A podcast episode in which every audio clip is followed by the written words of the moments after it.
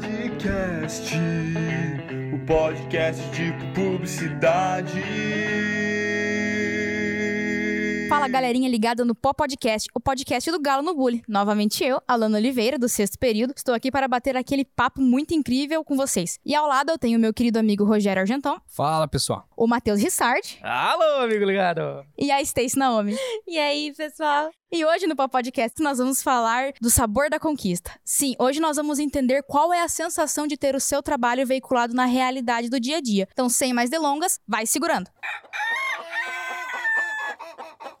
Hoje vamos falar de sabor. Não daquele delicioso café que te acompanha nos estudos, mas aquele sabor único da felicidade e da conquista de ver o seu trabalho no mercado. Seja aquela campanha incrível, planejada por meses a fio, ou aquela linda frase para outdoor que levou horas para ser feita, ou ainda aquela arte sensacional para um anúncio de jornal, aquela foto sensacional na capa da revista, enfim. O sabor de hoje é aquele gostinho de ver o seu trabalho sendo materializado na realidade do dia a dia. E isso é uma coisa que poucas pessoas no mundo vão entender como é. Afinal, são poucas as pessoas que são tão apaixonadas pelo trabalho que realizam quanto nós, os publicitários. Rogério, me conta um pouquinho sobre a sua primeira experiência de veicular uma campanha maravilhosa que você criou e como foi a sua experiência com isso. O que você sentiu quando viu uma peça tua na realidade do dia a dia?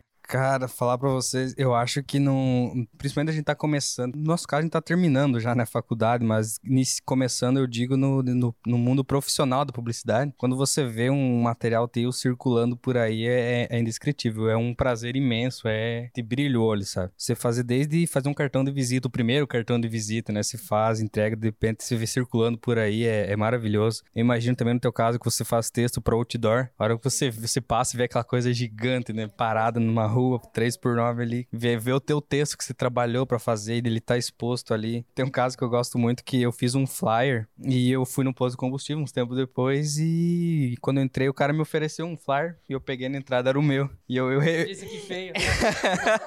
eu falei, não, não, moço, obrigado. Não, eu recebi como se eu nem conhecesse e eu tenho guardado ele até hoje lá porque você vê isso circulando é, é, é muito bom. Porque se eu, eu tenho comigo que se o cliente aprovou e ele está circulando é porque você fez um bom trabalho, né? Eu tenho experiência ali, é onde eu trabalho, né? É uma house, ela não é uma agência, assim como o Rogério trabalhou. Então, todos os materiais que são aprovados, que são mandados para impressão, por exemplo, Uhum. essas coisas, eu tenho acesso no almoxarifado. Eu sempre pego um lá pra, pra eu ver. Pra guardar, né? E o primeiro que eu fiz, inclusive, eu tenho muito a agradecer ao Roger, porque ele foi, assim, É um o meu tutor por muito tempo ali, eu incomodando ele pra conseguir fazer as coisas. E o primeiro que eu fiz foi um folder de cartão black, Bah! Um negócio bonito, assim, que, que foi, assim, especial, sabe? Esse do black, ele é especial por quê? Porque além de ele ter sido minha, meu primeiro trabalho, que foi impresso, ele foi o primeiro que deu errado também. Mas ah, isso é importante. Isso é importante. Ele deu errado e deu certo, sabe? Ali foi, foi Deus, ele botou a mãozinha na minha cabeça e disse: Não, filha, não é agora que você vai ganhar conta. É, era porque o, ser- o medo tá pairando, né? O medo era tá pairando. ser um tamanho A4 e ele saiu, tipo, minúsculo, sabe? Um baby folder. E ele ficou lindo. O pessoal olhou e disse: Nossa, ficou bonito, ficou prático, cabe na carteira, cabe no bolso da Aham. cabe em tudo. E aí ficou por aquilo, sabe? E ele é muito bonito, sabe? Modéstia, é muito bonito. Eu lembro que da minha parte, a primeira coisa que eu escrevi que foi pra fora, fora eu digo de rede social, uma coisa mais rústica, mais assim, gutural, mais visceral, das raízes da publicidade, foi um, um spot. Um spot pra supermercado. E o spot de supermercado, ele tem um espaço, né? Então, tipo, é a cabeça, assim, a, a introdução, então, ofertas tal coisa, vem aproveitar, enfim. A gente fala com essa simplicidade, mas não é tão fácil assim. A janela de ofertas, então, com as ofertas selecionadas, e a parte, de- a parte final, né? Onde você fala de condição, de- enfim, vem aproveitar. E eu tava fazendo isso no meu segundo dia de estágio. Então, eu levei, tipo, da uma e meia da tarde às seis e meia da tarde pra fazer um spot de Nossa 30 Senhora. segundos, porque eu tava apavorada. Eu.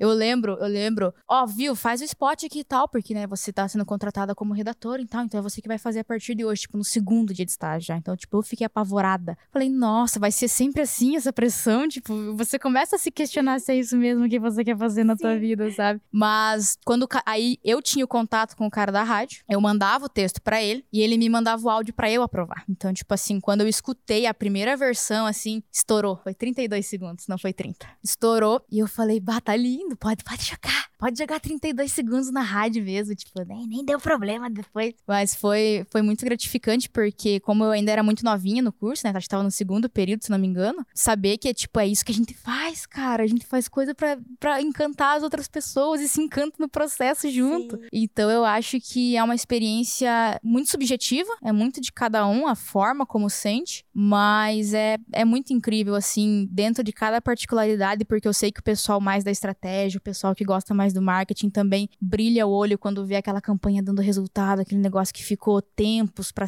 sair, deu errado e deu certo. Então eu acho que quando a gente fala de sabor da conquista, é muito importante entender é, o suor, né? Aquilo que falam pra nós, a transpiração da criação e tal. E eu acho que é uma inspiração, assim, pra quem realmente vai entrar, poder entender que é o teu trabalho vai estar lá fora.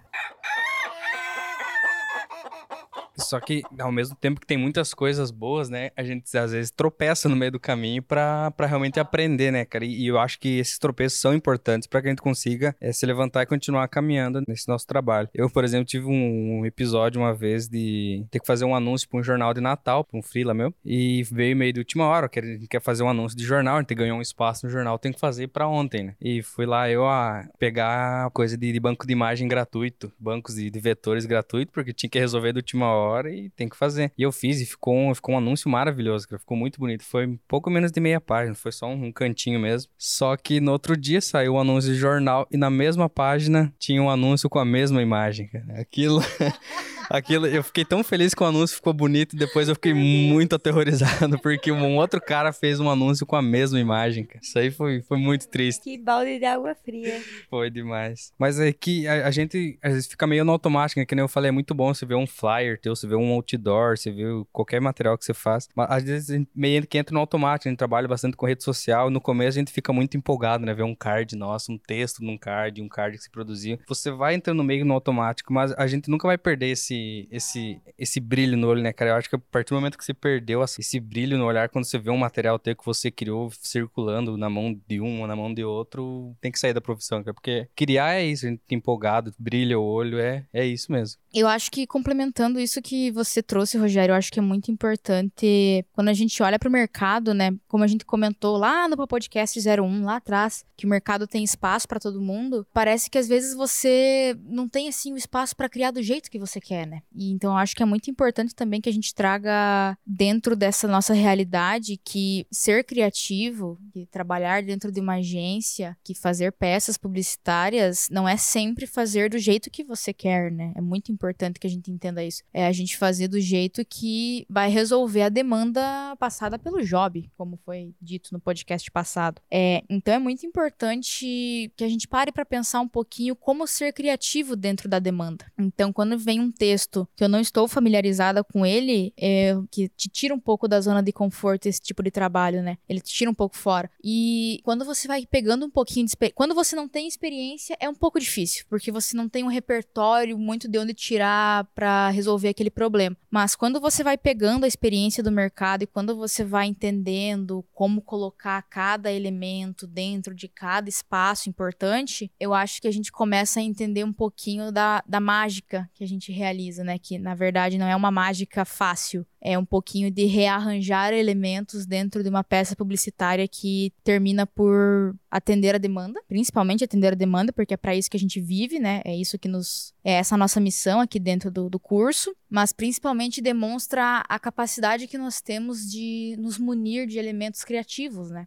Então, quando a gente entende de processo criativo, quando a gente entende de, de onde eu tô saindo, para onde eu quero chegar com essa peça, então se eu quero que as pessoas se emocionem, se eu quero que, que as pessoas se cativem por essa peça, ou se eu quero que elas vão até um supermercado comprar, sei lá, um quilo de bife que tá na promoção, é, eu acho que quando você cria experiência e cria esse repertório bacana, você consegue transitar por essas diversas áreas, assim, dos trabalhos de mercado e fazer coisas bonitas e criativas dentro de cada contexto específico, assim. É, o, o bom de, de criar para vários segmentos, né? É que você Adoro. aprende um pouco de tudo. Você é obrigado a aprender um pouco de tudo. E como você falou, isso te tira da zona de conforto. E é bom porque se você, né? se você se limita a estar dentro de um círculo, você não é criativo. Porque você precisa de É. experimentar, ter várias experiências, experimentar vários campos para poder ter bagagem para porque você tenha material para criar, né? Uhum. Por exemplo, nós já trabalhamos juntos e você continua trabalhando nessa área. Você atende eh, laboratório, você trabalha com coisas de Sim. saúde, você trabalha com coisas de alimentação, com empreendimento, com são vários âmbitos. Então você não consegue fazer, por exemplo, Uhum. um material explicando sobre determinado assunto do, digamos, da, da saúde sem que você conheça aquele assunto, né? Total, total. Então, Então- você, você se obriga a entender um pouquinho de tudo, né? Exatamente. E, e é isso que é bom, que você acaba descobrindo coisas que você não sabe, você acaba aprendendo Uhum. novas coisas. Esses dias eu descobri umas paradas muito legais sobre ginecologia e mastologia. Muito legal. Então, tipo, eu sou mulher, vou no ginecologista e eu descobri umas paradas muito legais sobre ginecologia e mastologia fazendo card pra rede social. Então, eu acho que é um aprendizado diário que, tipo, não tem, nunca vai se esgotar o que a gente vai aprendendo dentro da publicidade. É, eu acho engraçado isso um pouco que o Roger falou, de, de na manhã a gente falar do Mickey e, e no último trampo da tarde tá fala- escrevendo sobre cerveja, né? Então, em, em alguns momentos, alguns dias é, é, é meio complicado mesmo mudar essa chave, né? Porque, lógico, é, a linguagem que o cliente do varejo quer no, no seu perfil é totalmente diferente pro cliente Ai, de fast total.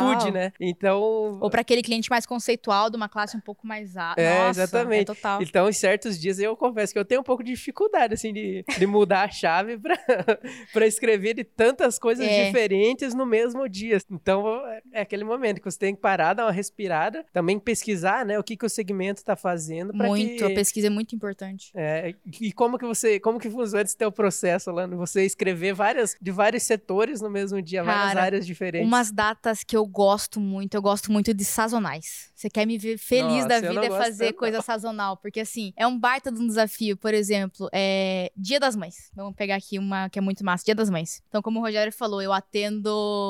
Dentro da agência em que eu trabalho, a gente trabalha com supermercado, a gente trabalha com laboratório de análise, a gente trabalha com utilidades para classes um pouco mais altas da sociedade, a gente trabalha com ginecologia e mastologia, com uma médica, trabalha com entrega de comida, com delivery de comida, enfim, é uma miscelânea de trabalha com construtora, um monte de coisa. E aí você tem o desafio de criar um card, um material, às vezes mais do que um card, às vezes um flyer, às vezes um vídeo, às vezes um anúncio de Dia das Mães para todos esses clientes. Então, a mensagem é a mesma tecnicamente. Então, é Dia das Mães, feliz Dia das Mães. A sua mãe é isso, a sua mãe é maravilhosa, então felicite a sua mãe, ter a mãe ao seu lado é maravilhoso. Só que é a mesma mensagem dita de 12 a 15 formas diferentes. E o bom é que ela pode ser dita de várias É várias essa a magia maneiras, do né? negócio. Então, quando saem os materiais, quando eles saem, e eu fico muito feliz quando eles saem todos sem nenhum problema, porque acontece de às vezes não sair, você tem que ir lá resolver. Tipo, a gente apaga um incêndio por dia, que nem esses dias eu escuto. Acho que foi ontem, numa palestra que a gente teve, que a gente vai apagando pequenos incêndios por dia. A gente vai lá e resolve. Mas quando sai tudo que você vai lá e vê no, no, merca- eh, no mercado, um tipo de linguagem. Aí lá onde vendem utensílios pra cozinha, é outro tipo de linguagem. E todas têm o mesmo sentido, todas têm a mesma mensagem. Então é gratificante você ver que sim, você atingiu o ponto. Meu Deus, como é que você vai dar di- feliz dia das mães de 15 formas diferentes? Acontece. Então você pega e escreve tudo bonitinho e refaz. Eu geralmente, quando é assim, eu levo de 3 a 4 dias pra fazer todos esses materiais, mas fica uma coisa muito linda no final e é, é o que mostra pra gente que é possível fazer o que a gente faz, né? Então eu acho que é um processo assim que varia pra cada pessoa, né? Então eu imagino que o pessoal da arte leve um pouco mais tempo pra reunir tantas referências, porque da mesma forma que eu tenho que comunicar com as palavras, eles têm que reunir na imagem, né? Então, tipo, pro mercado é uma imagem um pouquinho mais popular, a mãe na cozinha, fazendo aquela coisa bacana, com a com o pessoal dos utensílios domésticos pra cozinha, é aquela coisa assim mais do jantar, aquela coisa um pouco mais envolvente, com o pessoal ali do, do delivery da comida, é aquela coisa mais pra cima, mais aquela mãe um pouco mais descolada. Então, é, é, é uma junção de elementos e é muito bacana. É muito bacana no final ver o resultado, porque a gente parece que com o tempo vai perdendo a finesse desse tipo de coisa, mas quando vem esse tipo de desafio, a gente descobre que tá sempre lá. É, no sempre meio esteve dessas, lá. dessas datas sazo- sazonais, Nossa. né? Às vezes tem um cliente que fala, não, eu quero um post do Dia Mundial do Tatu Bola, né? Como, como que você vai tirar, algo, vai tirar alguma coisa é- da cabeça, E é, né? e é um cliente É que. É um cliente que trabalha, tipo, vendendo peça de roupa. É, mas ele quer o Tatu Bola. né? é, é, tipo, isso acontece também. Eu confesso que não são os meus trabalhos favoritos, mas faz Cara, a gente né? dá um É. jeito. A gente dá um tanto jeito que eu acostumei. Tipo, ai, sei lá, ah, esse aqui é dia do sorvete, eu acho que dá pra fazer, sei lá, pro ginecologista isso aqui, né, cara? Tipo, sorvete, TPM, TP. É, pronto. Dia do, dia do sorvete sai um, um negócio maluco. Retomando um pouquinho aquele lado da moeda ali, um pouquinho mais de questão de criatividade, né? E a questão de setores, de áreas do mercado ali que se trabalha na agência, né? Eu que trabalho em uma house, eu morro de medo. Perder esse meu lado criativo, sabe? É, mas eu busco é, exercitar isso com os diferentes produtos e serviços que a gente tem, né? Então, é, você estava falando de imagem que a gente pode usar, de textos, eu vou buscando assim, sabe? Por exemplo, ah, para consórcio eu vou focar em uma coisa, para seguro eu vou focar em outra, para previdência eu vou focar em outra. Então, tipo, eu vou viajando no, dentro do que eu posso, né? Mas eu ainda tenho um pouquinho desse medo de, de perder. Que você sabe, né, que eu sou a pessoa das ideias. É um medo que acompanha todos nós. Dos trabalhos que a gente fez junto, você sabe que eu sou a pessoa das ideias. Eu viajo um monte. E às vezes eu chego lá, lanço os negócios. Mas o massa, Stacy, o legal é que o pessoal das ideias, é, a gente falou aqui no, no brilho da criação, no processo criativo, mas eu acho que o pessoal das ideias, o pessoal estratégico, ele também se imune desse processo criativo e também tem essa gratificação de ver o negócio lá fora. Então, assim, ah, a campanha saiu. Eu acho que, tipo, mais feliz do que o pessoal da criação é o pessoal do, do atendimento e planejamento, que tá lidando Sim. com o cliente e tá vendo o cliente, tipo, ai, que massa que ficou, feliz ai, tá da lindo, vida. maravilhoso, amei, né? É, ai, é... É preferência. Todo esse processo, toda essa dificuldade, toda essa miscelânea de, de conteúdos faz parte do brilho, né? Que, a gente, que, eu, que eu mencionei antes. Faz parte de, de você ver o teu, teu produto na praça e ver que tá dando resultado pro cliente, o que é muito melhor, inclusive. Mas para você, enquanto eh, desde a da parte, desde o começo do briefing, para quem captou as informações, soube que ele vendo o trabalho dele na praça, ou ele, ele, ele soube captar a informação certeira, ele foi muito assertivo no que ele, no que ele propôs pro cliente. E quando chega em nós na criação, até quem vai dar a última saída, é, é gratificante do, do início ao fim. Né? Eu acho que a gente já pode até se encaminhar para o final, porque mesmo não tem muito que a gente falar sobre essa gratificação, porque ela vem de maneiras muito particulares para cada um. Então, eu, quando eu tenho uma campanha maravilhosa que dá super certo, eu, a conquista ela vem para mim de uma forma que é aquele peso nos ombros que sai, porque a gente é acostumado a, a, a ter aquela tensão de fazer dar certo, né? Então, é aquela coisa que sai, e que bom que sai dessa forma, não sai de uma forma forma errada, de uma forma um pouco negativa. E eu acho assim que isso é um desafio que nos move cada vez mais. Então eu acho que esse brilho, ele deve ser, a gente deve ser viciado nesse brilho, nessa vontade de sentir essa conquista sempre, porque claro que todos os vícios são ruins, mas a gente que é viciado na nossa profissão, esse vício é com certeza muito bom. Então a gente já vai se despedindo por aqui hoje, pessoal, tá bom? Você pode mandar suas dúvidas e seguir a gente pelas outras páginas do Galo, facebook.com/barra Galo no Bully e no Instagram arroba Galo no Bully, lá no nosso blog galonobully.org wordpress.com. Você encontra muito mais sobre o que nós fazemos todos os dias e várias produções acadêmicas. Não deixe de conferir. Uh, a gente vai ficando por aqui. Até o próximo podcast. Tchau.